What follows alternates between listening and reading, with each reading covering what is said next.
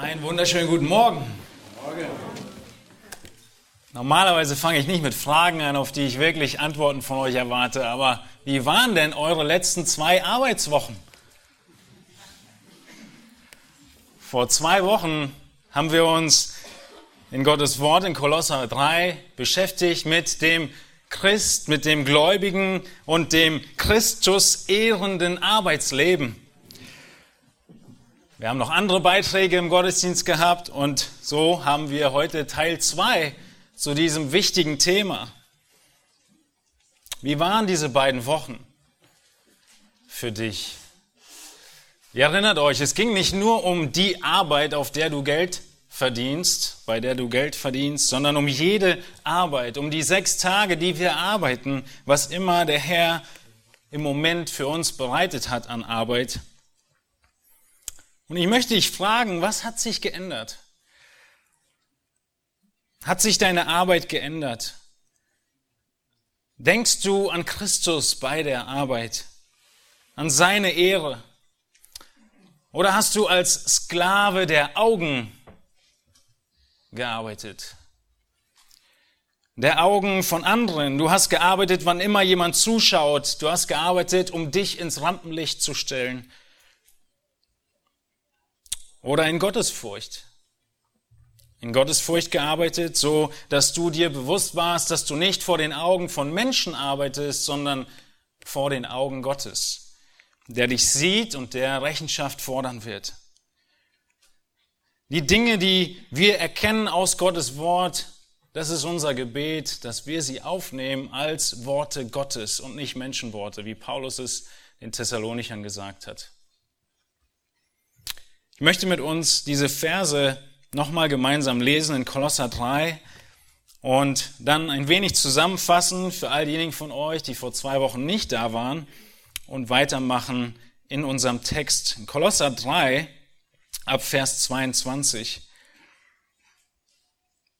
Paulus, er wendet die Wahrheit des Glaubens und das neue Leben in Christus auf jede einzelne Situation in unserem Leben an. Er spricht zuerst die Frauen an, dann die Männer, dann die Kinder, dann die Väter und jetzt die Knechte und die Herren. In Vers 22 in Kolosser 3 heißt es, in Gottes Wort. Ihr Knechte, gehorcht euren leiblichen Herren in allen Dingen, nicht mit Augendienerei, um den Menschen zu gefallen, sondern in Einfalt des Herzens, als solche, die Gott fürchten. Und alles, was ihr tut, das tut von Herzen als für den Herrn und nicht für Menschen. Da ihr wisst, dass ihr von dem Herrn zum Lohn das Erbe empfangen werdet denn ihr dient Christus dem Herrn. Wer aber Unrecht tut, der wird empfangen, was er Unrechtes getan hat, und es gilt kein Ansehen der Person. Ihr Herren, gewährt euren Knechten das, was recht und billig ist, da ihr wisst, dass auch ihr einen Herrn im Himmel habt. Soweit das Wort Gottes. Paulus, er spricht im Kolosserbrief von unserem neuen Leben in Christus. Dass Christus alles ist, was wir brauchen, um Gott zu gefallen. Dass wir keine Gesetze brauchen, keine Askese brauchen, du darfst dies nicht und du darfst jenes nicht. Keine Engel brauchen, keine neuen Offenbarungen, sondern Christus genügt. Und so wendet er jeden Lebensbereich an und zeigt auf, wie er auszusehen hat in Christus, wie wir Christus ehren. Und er wendet es auf die kleinste Zelle der Gesellschaft an, nämlich der Familie. Dort beginnt er mit den Frauen und den Männern, geht weiter mit den Kindern und den Vätern oder Eltern und kommt nun zu dem großen Aspekt unseres Alltags, unserem Arbeitsleben. Und ihr erinnert euch, all das folgt auf Kolosser 3, Vers 17, der dem voran, vorangeht. Und dort heißt es, wie so eine Einleitung und Zusammenfassung. Und was immer ihr tut in Wort oder Werk, das tut alles im Namen des Herrn Jesus und dankt Gott dem Vater durch ihn. Und dieser Vers 17 steht auch über unserem Leben von Montag bis Samstag. Alles, was wir tun, in Wort oder Werk, tun wir im Namen Jesu und wir danken Gott. Wir wollen kurz wiederholen, welche Punkte wir uns schon angeschaut haben.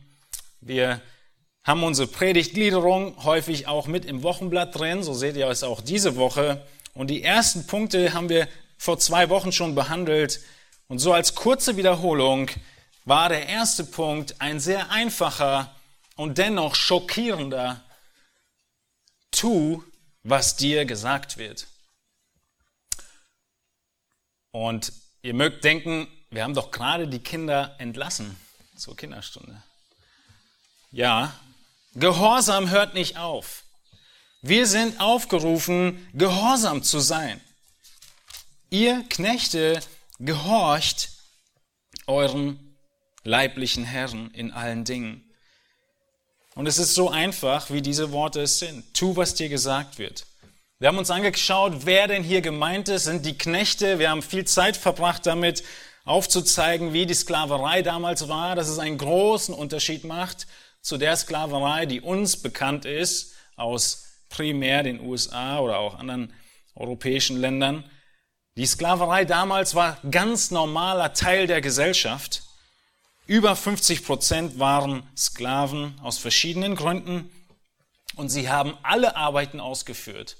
Von den Hilfsarbeiten, die man vielleicht als erstes damit in Verbindung bringt, bis hin zu Ärzten, Lehrern und Ingenieuren. Die ganz normalen Tätigkeiten, die ganz normalen Berufe der damaligen Zeit. Und so ist das Prinzip hier, ihr, die ihr untergeordnet seid, unter leiblichen Herren, gehorcht ihnen in eurem Alltag. Und wir sehen, wie viel Anwendung das uns bringt. Und dann heißt es, seid gehorsam. Wir haben uns angeschaut, dass dieser Gehorsam ein fortlaufender Gehorsam ist, ein vollständiger Gehorsam. Genauso wie wir ihn so einfach von unseren Kindern erwarten, ob in der Kinderstunde oder in der Kindererziehung oder einfach nur in der S-Bahn, wenn du einem Kind auch mal etwas sagst, weil die Eltern nicht da sind. Seid gehorsam, das ist an uns gerichtet in Bezug auf die leiblichen Herren, Diejenigen, die hier im Fleische auf dieser Erde über uns gesetzt sind, Autoritäten über uns sind. Und nicht nur ist diese Aufforderung, gehorsam zu sein, schockierend, sondern auch der Aufruf über den Umfang dieses Gehorsams. Was war der Umfang? In allen Dingen. Gehorcht euren leiblichen Herren in allen Dingen. Wir sind immer noch in Vers 22. Und da ist tatsächlich alles mit eingeschlossen. Jede Aufforderung, die uns der Chef gibt, wird ausgeführt. Und wir haben es eingeschränkt und aufgezeigt, dass es natürlich nicht Sünde und sündhaftes Verhalten beinhaltet. Das heißt, wenn du aufgefordert wirst, etwas zu tun, was, wenn du es tust, Sünde wäre, dann sollen wir es nicht tun. Oder wenn wir aufhören, etwas zu tun, und das wäre Sünde, dann sollen wir nicht aufhören, das zu tun. Ähnlich wie im Buch Daniel. Daniel nicht aufgehört hat zu beten, auch wenn es von ihm gefordert wurde.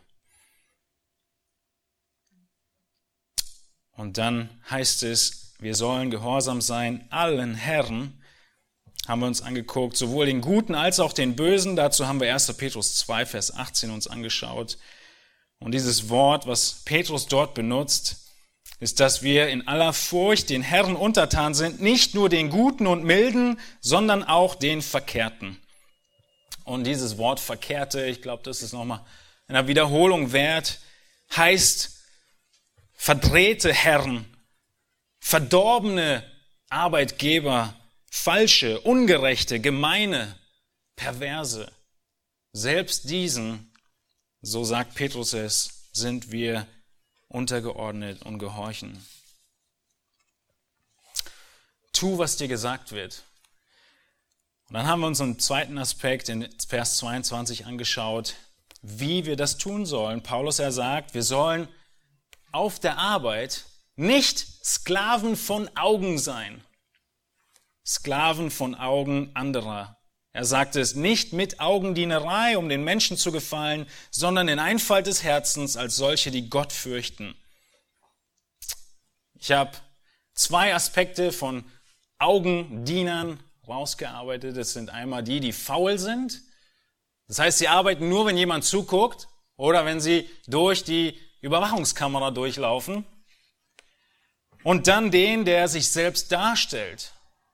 Er arbeitet um sich vor anderen gut darzustellen. Er sucht die Aufmerksamkeit, er sucht das Rampenlicht und auch das ist Augendienerei und er möchte Menschen gefallen.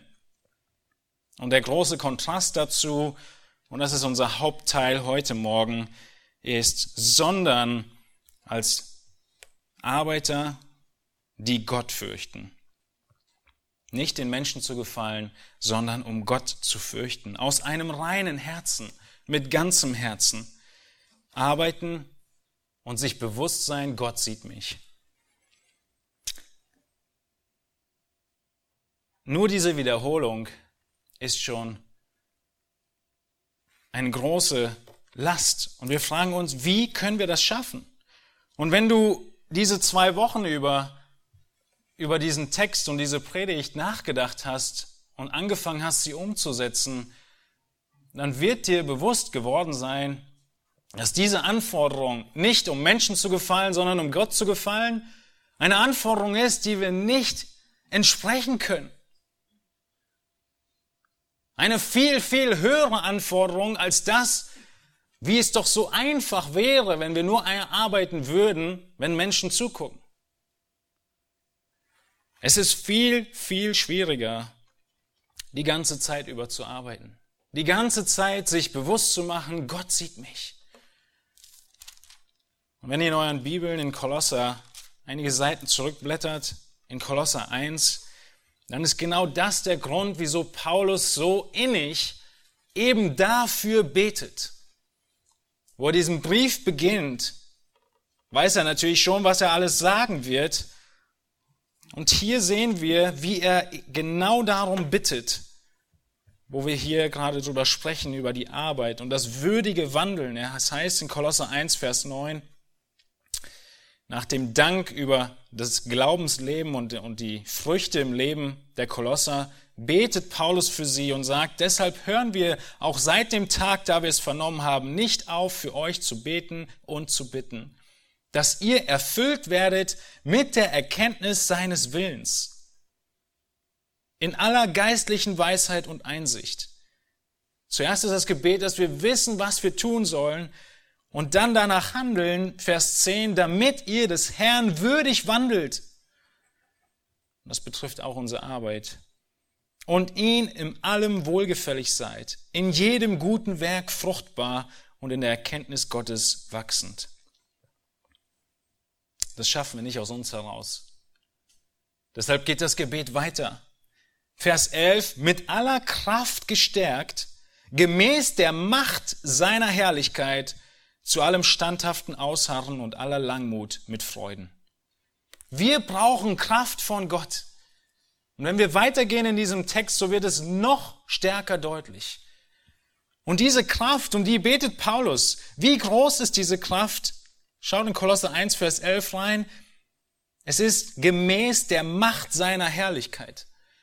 Seine Kraft ist seine Herrlichkeit. Sie ist so groß, dass sie unermesslich ist. Und diese Kraft steht uns zur Verfügung. Sie steht uns zur Verfügung zu allem standhaften Ausharren. Wir brauchen Ausharren in schwierigen Situationen und Beziehungen. Zu allem Langmut mit Freuden diesen Langmut brauchen wir in schwierigen Situationen, auch auf der Arbeit. Und ihr seht, wie dieses Gebet von Paulus in Kolosser 1 vor langer Zeit darüber gepredigt haben, eine ganz spezielle Anwendung findet auf diesen Bezug zur Arbeit. Und genauso zu allen anderen Bezügen, die Paulus in diesem Brief getan hat. Es ist Gottes Kraft, die wir brauchen. Es ist Gottes Rettung und neues Leben, was wir brauchen, wovon Paulus auch vorher gesprochen hat. Und dann möchten wir und wollen wir würdig leben. Wir möchten unseren Arbeitgebern gehorchen. Wir möchten arbeiten als wenn Gott uns sieht. Und der dritte Punkt, mit dem wir jetzt in Vers 23 beginnen, ist, sieh Christus als deinen Auftraggeber. Die Art und Weise, wie wir arbeiten, ist, als wenn Christus selbst unser Chef ist. Wir sehen nicht nur unseren Arbeitgeber, sondern hinter ihm sehen wir immer Jesus Christus als den, der uns diesen Auftrag gibt, was immer es ist. So heißt es in Vers 23, wir sind wieder in Kolosser 3, und alles, was ihr tut, das tut von Herzen als für den Herrn und nicht für Menschen. Alles, was ihr tut, eine Wiederholung, eine Bekräftigung, das tut von Herzen als für den Herrn und nicht für Menschen. Eine starke Gegenüberstellung. Nochmal. Erst war es um Menschen gefallen und Gott fürchten in Vers 22. Und hier ist es nochmal gegenübergestellt für den Herrn und nicht für Menschen. Egal, was wir tun. In welchem Berufszweig arbeitest du? Was sind so die Tätigkeiten in eurem Alltag, bei dir auf der Arbeit oder bei deiner Arbeit, ohne nur die Berufstätigen anzusprechen? Bei der Arbeit, die du zu tun hast, welche Bereiche sind es, die keiner gerne machen möchte? Wo jeder sagt, will ich nicht. Oder jeder sagt, die Grenze ist schwer zu deuten das ist nicht meine Stärke. Habt ihr diese Worte mal gehört? Ist nicht meine Stärke. Jemand anders soll es machen. Das Komische ist nur, dass niemand hat die Stärke in diesen Dingen, weil keiner sie machen möchte. Und hier betont er deshalb alles, was wir tun. Jeder Bereich, jeder Moment. Und es gibt in jedem Berufszweig Dinge, die keiner wirklich tun möchte. Und es wird nicht lange brauchen, dass du deine kennst und weißt, worauf das anzuwenden ist. Paulus, er möchte uns daran erinnern, dass diese Arbeit und der große Unterschied für den Gläubigen, was Christus ehren wird, die Motive sind, aus denen wir heraus arbeiten. Und deshalb betont er hier, dass wir das Ganze von Herzen tun. Man könnte sagen, du tust jede deiner Aufgaben aus voller ganzer Seele heraus. Das Wort drückt Enthusiasmus aus. Freude. Wie in deinem Berufszweig die Dinge, die jeder gerne machen möchte. Die schönsten Momente. So tust du als Gläubiger jeden Bereich mit größtem Enthusiasmus. Warm, herzlich, emotional und deine Motive sind es, die den Unterschied machen. Die Motive und die Herzenseinstellung ist, was tatsächlich den Unterschied macht zwischen dem, was Paulus die ganze Zeit ablehnt, nämlich Gesetzlichkeit, und dem, was er hier sagt, was sich auch anhört wie Gesetze. Und dennoch machen die Motive den Unterschied.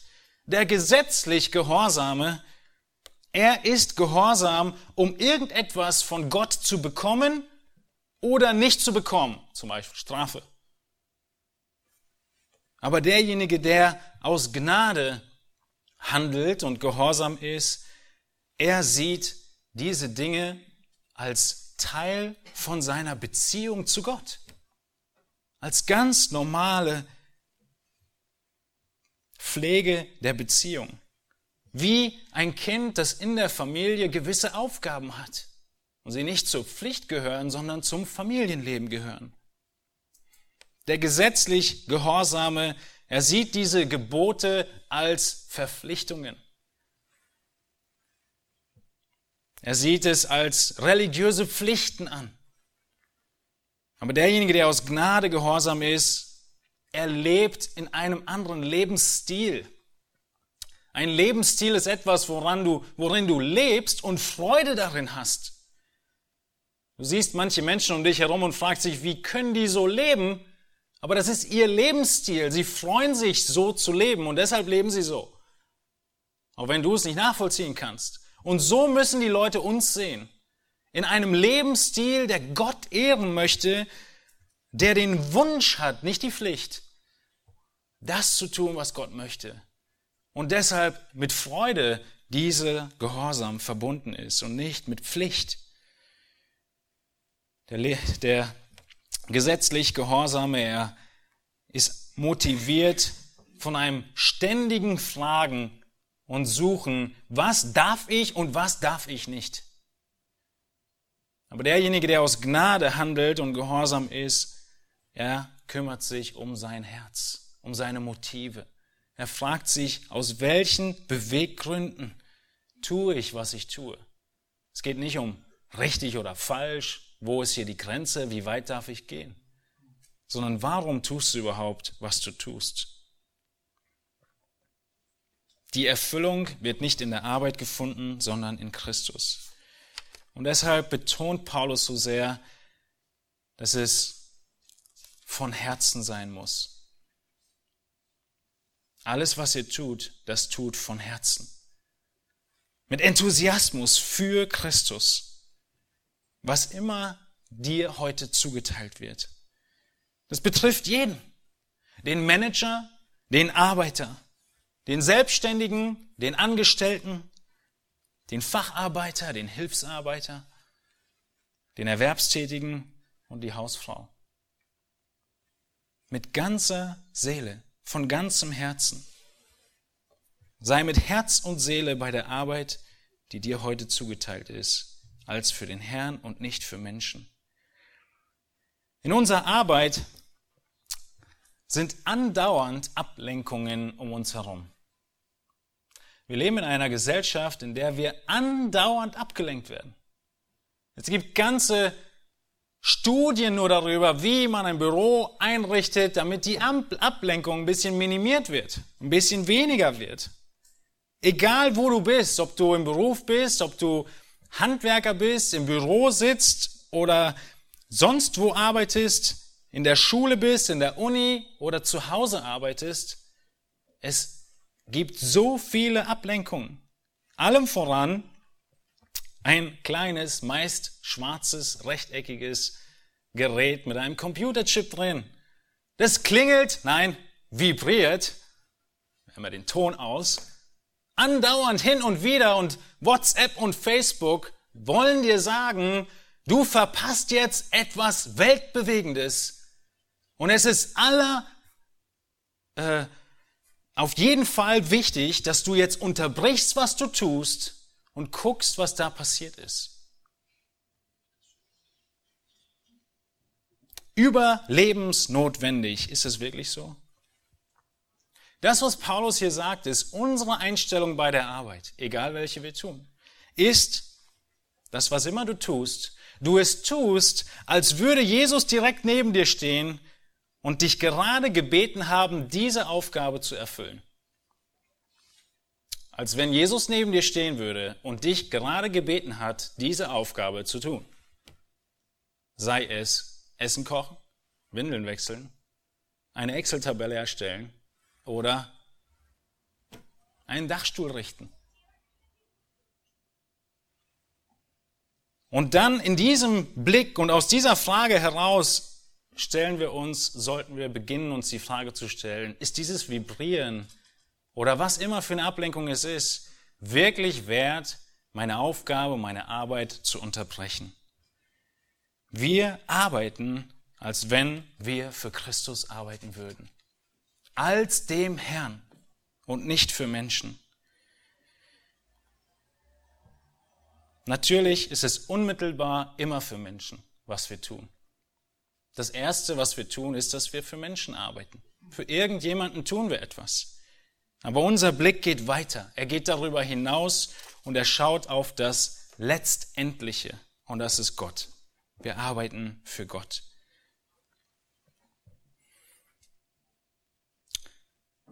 Sieh Christus als dein Auftraggeber.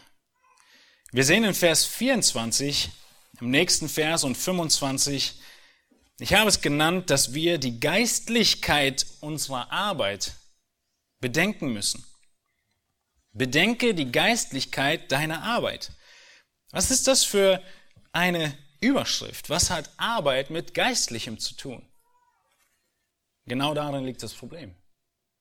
Dass wir meinen, Arbeit und Geistliches hat keine Verbindung miteinander. Unsere Gesellschaft oder auch unser Christentum und das war in der Geschichte häufiger der Fall, hat uns dahin gebracht, dass wir den Sonntag von dem Alltag trennen. Dass wir denken, was immer wir für Gott tun, im Sinne von für die Gemeinde, für meinen Dienst, meine geistliche Gabe, das ist mein Dienst für Gott. Aber mein Beruf, alles, was ich von sieben bis fünf mache oder was immer deine Arbeitszeiten sind, das hat nichts mit Gott zu tun. Das ist nichts Geistliches. Und wir sehen hier in Versen 24 und 25, eigentlich angefangen in Vers 23, dass dem nicht so ist, sondern Paulus, er verwendet einen direkten Zusammenhang zu unserem ewigen Lohn. Ich lese nochmal Vers 23 bis 24 und 25. Und alles, was ihr tut, das tut von Herzen als für den Herrn und nicht für Menschen. Da ihr wisst, wir sollten das wissen, dass ihr von dem Herrn zum Lohn das Erbe empfangen werdet, denn ihr dient Christus dem Herrn. Wer aber Unrecht tut, der wird empfangen, was er Unrechtes getan hat, und es gilt kein Ansehen der Person. Wir dienen nicht zwei Herren. Wir dienen nicht unserem Chef und irgendjemand anderem. Wir dienen immer Gott, auch auf der Arbeit. Auf der Arbeit zeigen wir Gottes Güte, indem wir anderen Gutes tun. Arbeit ist nicht etwas, was losgelöst ist von unserem geistlichen Dienst. Es gibt keine säkulare Arbeit und dann geistliche Arbeit. In diesem Sinne gibt es auch keinen Vollzeitler, der von der Gemeinde oder von der Missionsgesellschaft finanziert wird, und einen Arbeiter oder Zeltmacher oder wie auch immer du ihn nennen willst. Natürlich gibt es andere Nuancen dieser Begriffe, die richtig sind, aber es gibt keinen Unterschied von der Heiligkeit der einen Arbeit oder anderen Arbeit. Die eine Arbeit ist nicht heiliger als die andere Arbeit. Deine Arbeit am Fließband kann genauso heilig und besonders und segensbringend sein wie die Vorbereitung einer Predigt. Es gibt keinen Unterschied. Du hast eine Berufung von Gott. Und wenn du dir bewusst machst, dass du nicht so sehr in deinen Beruf gehst, Montag früh, sondern deiner Berufung nachkommst, nämlich dem, was Gott für dich bereitet hat, das, was er heute von dir möchte, in den Umständen, in denen du jetzt bist, das kann in fünf Jahren anders sein, dann ist dir bewusst, ich lebe auch von Montag bis Samstag für Christus und nicht nur das, Vers 24, sondern du musst wissen, dass du für diese Arbeit von Montag bis Samstag von dem Herrn zum Lohn das Erbe empfangen wirst, denn du dienst Christus. Es geht nicht deutlicher. Für diese alltäglichen Dinge werden wir Lohn empfangen. Oder, Vers 25, Wer aber Unrecht tut, der wird empfangen, was er Unrecht getan hat. Oder Strafe. Und das Thema des Preisgerichtes, des Lohnes des Gläubigen im Himmel ist immer wieder da im Kolosserbrief und wir haben es schon öfter mit angesprochen. Deine Berufung beinhaltet jeden Moment deines Lebens und er ist Teil von Gottes Souveränität. Ein Beispiel was ich gehört habe, war, Gott zu verherrlichen in der Schuhreparatur bedeutet, seinen Nächsten zu segnen und die beste Reparatur anzubieten mit einem annehmbaren Preis. Ohne Gott sucht der Mensch den preiswertesten und schnellsten Weg und nimmt den höchsten Preis. Nochmal. Das war BWL einmal eins, der letzte Satz. Ohne Gott sucht der Mensch den preiswertesten und schnellsten Weg und nimmt den höchsten Preis. Mit Gott die beste Arbeit und einen annehmbaren Preis, um meinen Nächsten zu segnen, meinen Nächsten Liebe zu zeigen. So arbeitet der gottfürchtende Mensch. Er möchte das Beste für seinen Nächsten und damit imitiert er Gott. Und es gibt Lohn für den Gerechten. Ihr solltet es wissen, heißt es in Vers 24, dass ihr Erbe empfangen werdet. Du solltest dich andauernd daran erinnern. Das meint Paulus hier. Halt es dir vor Augen von Montag bis Samstag, dass diese Tage mit zu deinem Erbe dazugehören. Im Kontext hier ist sehr bemerkenswert, dass wir, wenn wir wieder zurückgehen zur Absicht von Paulus damals, er an wen spricht? An Knechte, an Sklaven, schreibt er. Und was benutzt er jetzt für ein Wort? Was bekommen sie? Ein Erbe. Das passt nicht zusammen. Sklaven haben nie Erben bekommen. Sklaven haben das Nötige zum Leben bekommen. Sie haben nie ein Anrecht auf Erbe gehabt.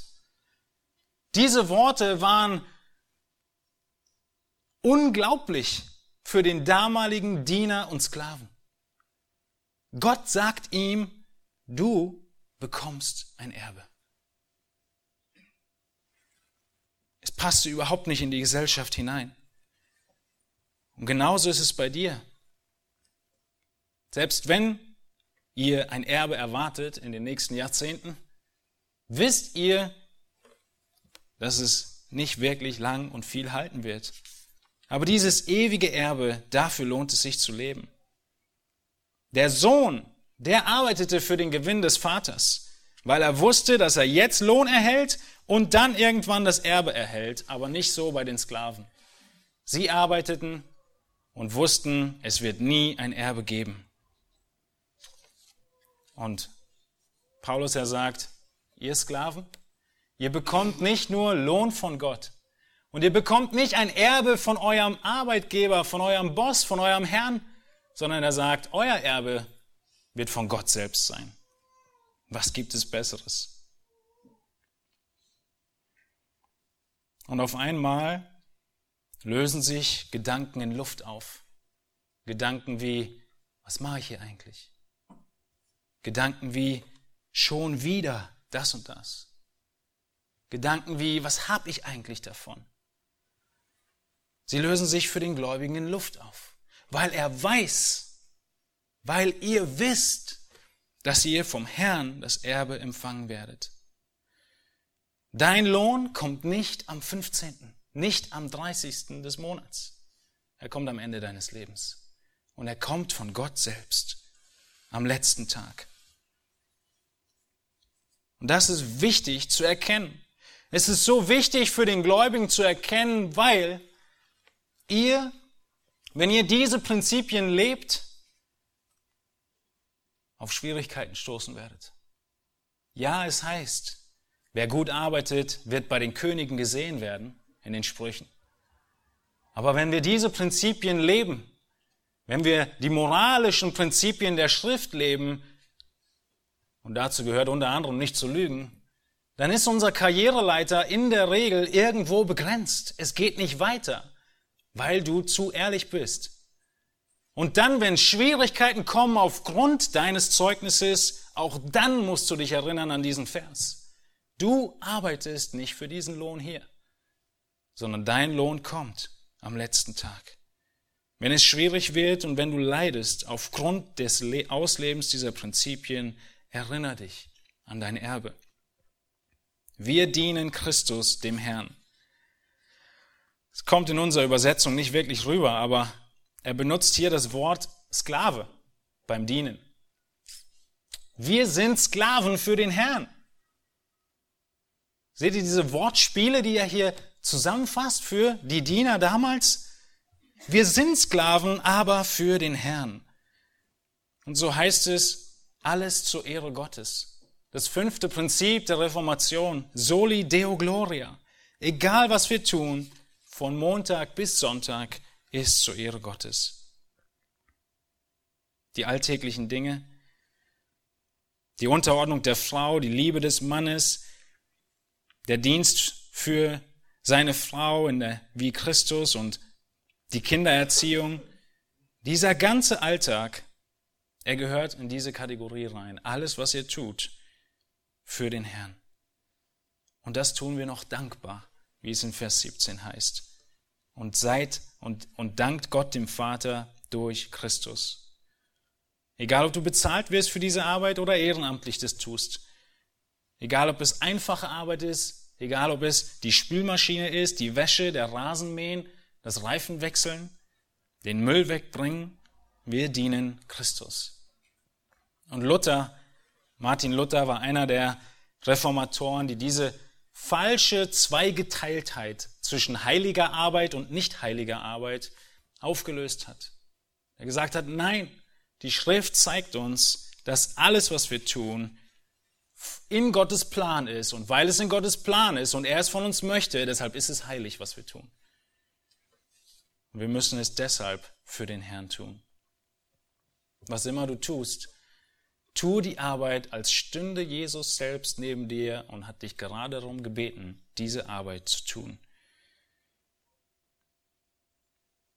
Und selbst wenn Menschen um dich herum nicht diese Einstellung haben, Menschen, die dir übergeordnet sind, Menschen, die dir untergeordnet sind, kannst du diese Berufung Gottes leben.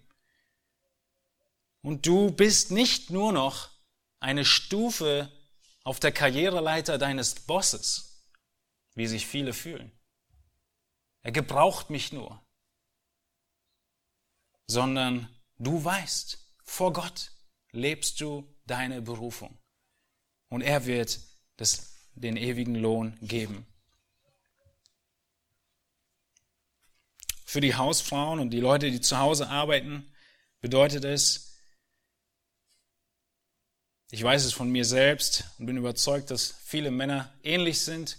Wir Männer geben, sehen und erkennen und schätzen die Arbeit unserer Frauen oft viel zu wenig. Es ist alles selbstverständlich, was so läuft. Aber auch euch Schwestern gilt, egal wie viel dein Mann sieht und dich lobt. Egal wie sehr er deine Arbeit schätzt oder überhaupt nicht schätzt, du stehst genauso vor dem Herrn. Das hat zweierlei. Es bedeutet, dass du vor dem Herrn stehst mit Furcht vor Faulheit. Denn er sieht dich. Aber dass du auch vor ihm stehst mit Freude vor Belohnung. Auch wenn es sie nicht auf dieser Seite der Erde gibt oder selten gab. Wir stehen vor dem Herrn. Er sieht uns. Und das Ziel von Arbeit ist, Gutes zu tun, unserem Nächsten. Und wir imitieren Gott dadurch. In Vers 25 heißt es dann, nachdem wir jetzt gesehen haben, dass der Gerechte Lohn empfangen wird, dass der Ungerechte Strafe empfangen wird. Vers 25 heißt es, wer aber Unrecht tut, der wird empfangen, was er Unrechtes getan hat, und es gilt kein Ansehen der Person. In diesem Zusammenhang spricht Paulus auf einmal von Strafe, von ungerechtem Tun. Und er beschreibt Menschen, die ihren Arbeitgebern nicht gehorchen, die Augendiener sind, die nachlässig sind, die betrügen, die faul sind, die irgendeine Form von Unehrlichkeit nachgehen. Es wird nicht unbemerkt bleiben. Gott, Paulus sagt hier, da ist kein Ansehen der Person vor Gott. Er wird jeden richten, egal wer.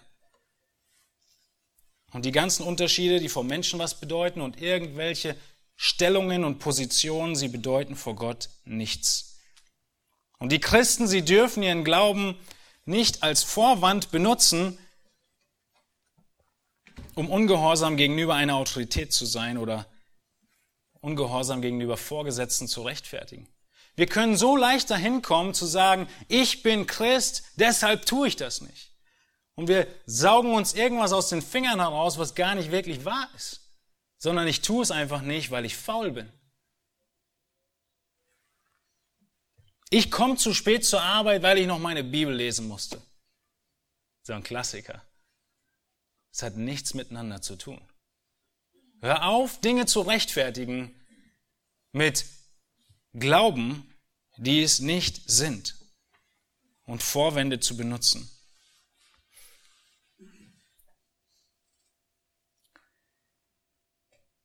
Du bist frei, aber du bist abhängig von Gott. Du bist frei auf der Arbeit, nicht mit den anderen zu meckern. Du bist frei, selbst bei Fehlern und Problemen die Dinge einzugestehen, beim Namen zu nennen, um Vergebung zu beten bei Kollegen, beim Arbeitgeber, bei Vorgesetzten. Denn du weißt, dein Leben liegt in der Hand Gottes, nicht in der Hand von irgendeinem Mann oder irgendeiner Frau. Diese Ungerechten, sie sind auch Leute, die sich sagen, ich zum Beispiel komme in ein Land und lebe da illegal. Oder ich mache irgendetwas illegal, was immer es ist. Nehmen wir es einfacher für uns, die Steuer hinterziehen. Weil ich verwende dieses Geld ja für Gott. Ich gebe auf der Steuererklärung ein bisschen was anderes an, damit ich mehr spenden kann. Oder ich tue was auch immer, was nicht richtig ist, um doch irgendwie reden wir uns ein, was Gutes zu tun. Auch das ist hier gemeint. Wer Unrecht tut, wird bestraft werden. Ein Beispiel davon ist der Sklave Onesimus. Kennt ihr ihn? Onesimus war Sklave und er ist abgehauen von seinem Herrn. Weggelaufen, dann ist er zum Glauben gekommen und hat Paulus gedient. Onesimus, der weggelaufene Sklave, dient Paulus und Philemon war eigentlich sein Herr.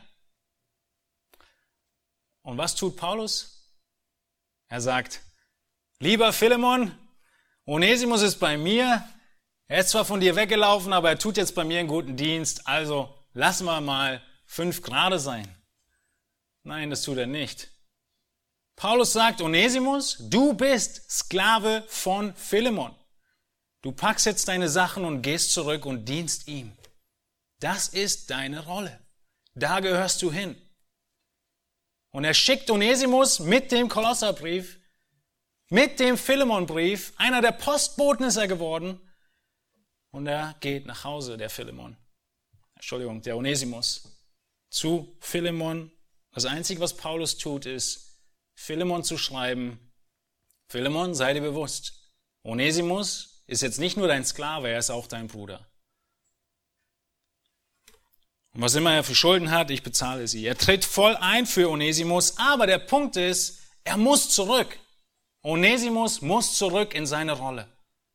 Rede dir nicht ein, dass du aufgrund von deines, deines Glaubens oder was immer in irgendeiner illegalen Form handeln oder leben kannst. Wer Unrecht tut, der wird empfangen, was er Unrechtes getan hat. Und es gilt kein Ansehen der Person.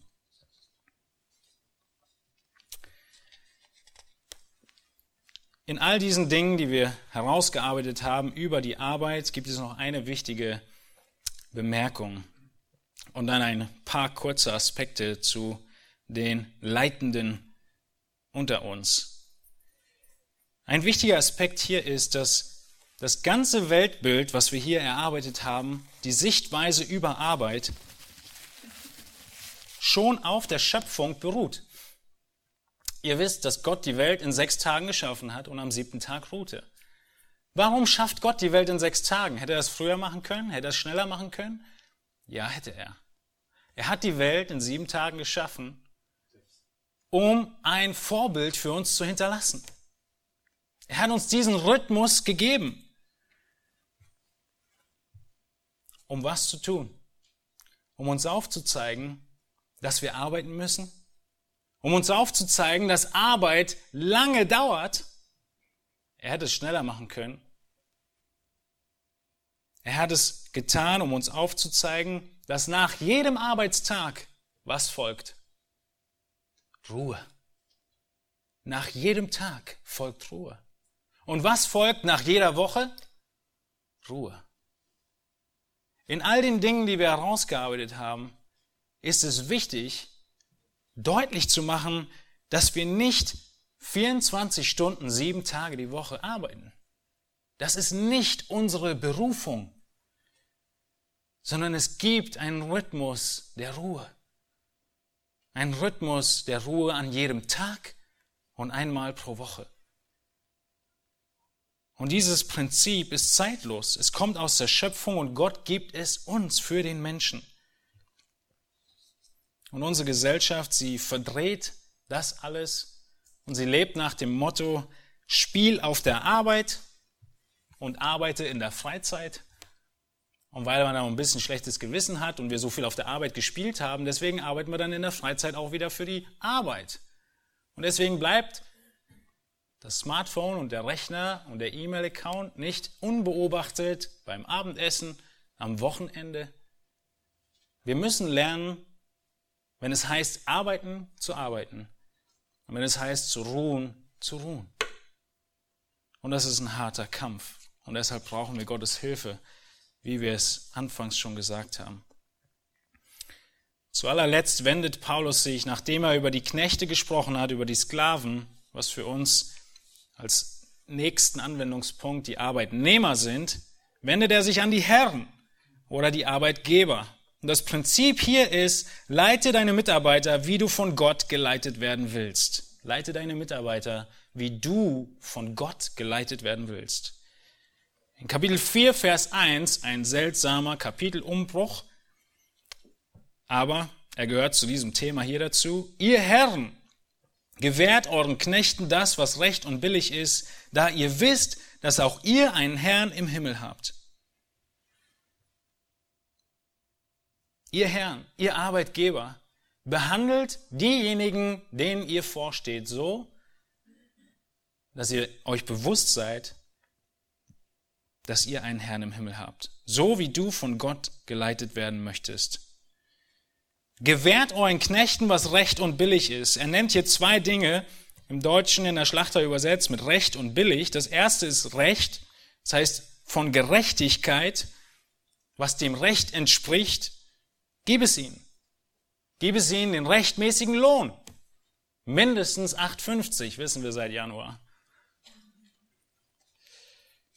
Zumindest in diesen Breitengraden. Gib ihnen, was dem Recht entspricht. Und das zweite ist, sei fair. Billig ist so ein komisches Wort. Was Recht und billig ist, was Recht dem Recht entspricht und was fair ist. Sei nicht unterschiedlich. Behandle sie in Gleichheit, in, in richtiger Art und Weise und behandle die anderen, wie du selbst behandelt werden möchtest. Diese Prinzipien stehen hinter diesen Aufforderungen. Und was ist der Grund für dieses großzügige Handeln der Christus ehrenden Arbeitgeber? Der Grund ist, da sie wissen, dass sie einen Herrn im Himmel haben. Wieder spielt Paulus an das letzte Gericht im Himmel an. Auch das Gericht für den Gläubigen, das Preisgericht.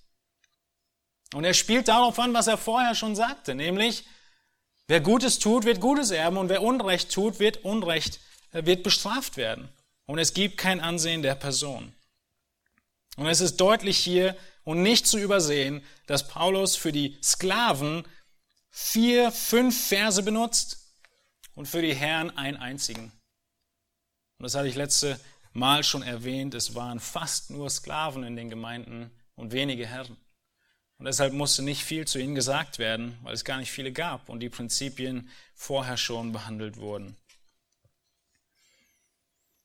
Warum und was tut Paulus hier in diesen Versen? Er bezieht die kleinste Zelle der Gesellschaft, den Haushalt, auf das Leben als Christ.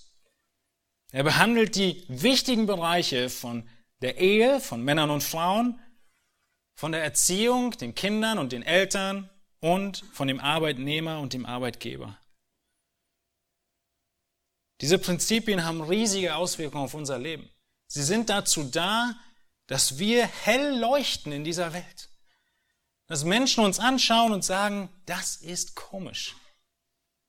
In 1. Petrus 3, 4, 4 glaube ich, heißt es, sie sind irritiert, wenn sie euch sehen. Wie ihr handelt, wie ihr lebt, wie ihr Leid ertragen könnt. Diese Prinzipien, die wir uns angeguckt haben, finden Anwendung auf die Erwerbstätigkeit, auf deine Schule, auf dein Studium, auf deine Hausarbeit, egal was es ist. Und in den schweren Momenten klammern wir uns an Christus.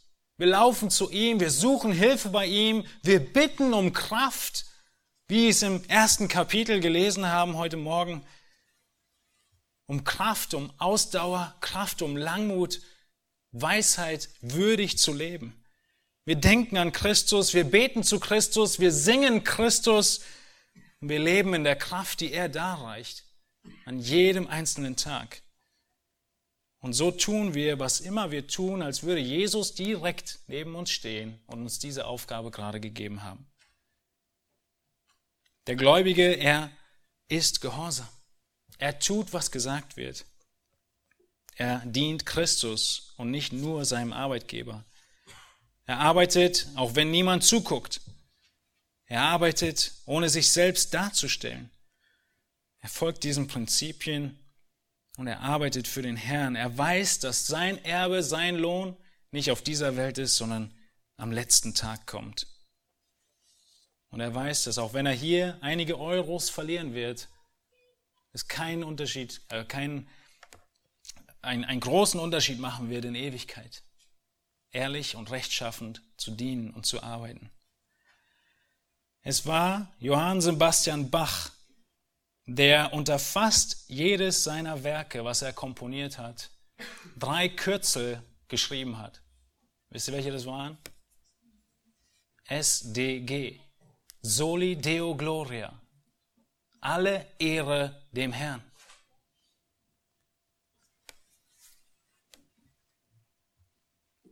So hat Bach seine Musik verstanden.